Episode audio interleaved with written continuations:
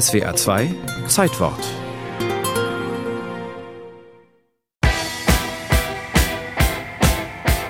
Es müssen ein paar Dinge zusammenkommen, damit Musik den Zeitläuften trotzt. Ein rhythmischer, in mittlerer Lage gegriffener E-Moll-Akkord auf der Gitarre zum Beispiel.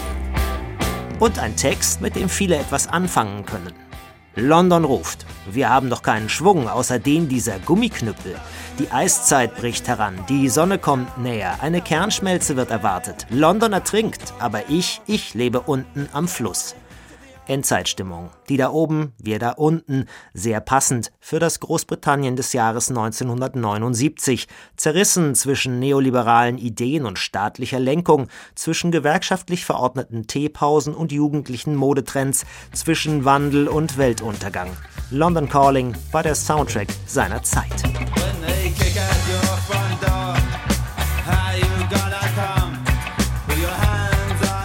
The Clash erzählten auf diesem ihrem dritten Album, das heute vor 41 Jahren, also am 14.12.1979 erschien, vom Wunsch nach Veränderung und Aufbruch, von Existenzängsten und gesellschaftlichen Schräglagen und von damit einhergehender polizeilicher Willkür in migrantisch geprägten Vierteln Londons, wie im Titel The Guns of Brixton.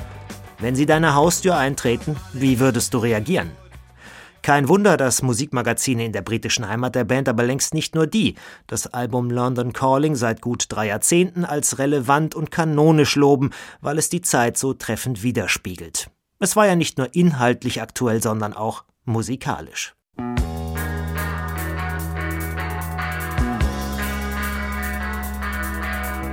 The Clash werden bis heute gerne als Punkband eingeordnet, waren sie aber gar nicht. Gitarrist Mick Jones sprach vor einigen Jahren selber von Poprock, Rockmusik, die in Arbeiterkneipen gespielt wurde. Ja, The Clash waren beeindruckt von der wütenden, dilettantischen Selbstermächtigung der Sex Pistols, die 1977 den britischen Punk-Urknall ausgelöst hatten, der dann so klang.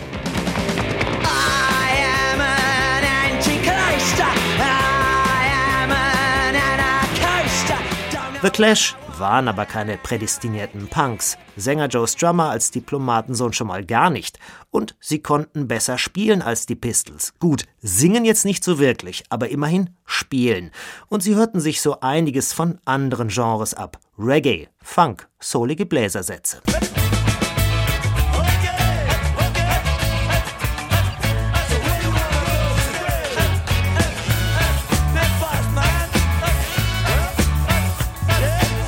Sie gaben später auch offen zu, dass es ihnen durchaus darum ging, zeitgemäß angezogen zu sein. The Clash legten das schmutzige Unterschichtentier Punk mit den Mitteln der Mittelstandskinder quasi an die Leine und brachten ihm gleichzeitig neue Kunststückchen bei. Hier nehmen musikalisch beschlagene Bürgersöhnchen ihrem Umfeld den Puls, ohne wirklich von dessen Lebenswirklichkeiten betroffen zu sein. Jetzt könnte man noch auf dieses ikonische Cover Bezug nehmen. Bassist Paul Simonon, der mit verdrehtem Oberkörper sein Instrument in den Bühnenboden rammt. Welche Aggression, welche Widerspenstigkeit. Ja, schon, aber das hatte Simonon im Affekt getan, weil die Ordner bei einem Konzert das begeistert aufspringende Publikum zurück auf die Sitze zwang, und zwar in New York, nicht in England. London Calling als wegweisendes Punkalbum, ein herrliches Missverständnis aber eines, das bis heute direkt ins Ohr geht.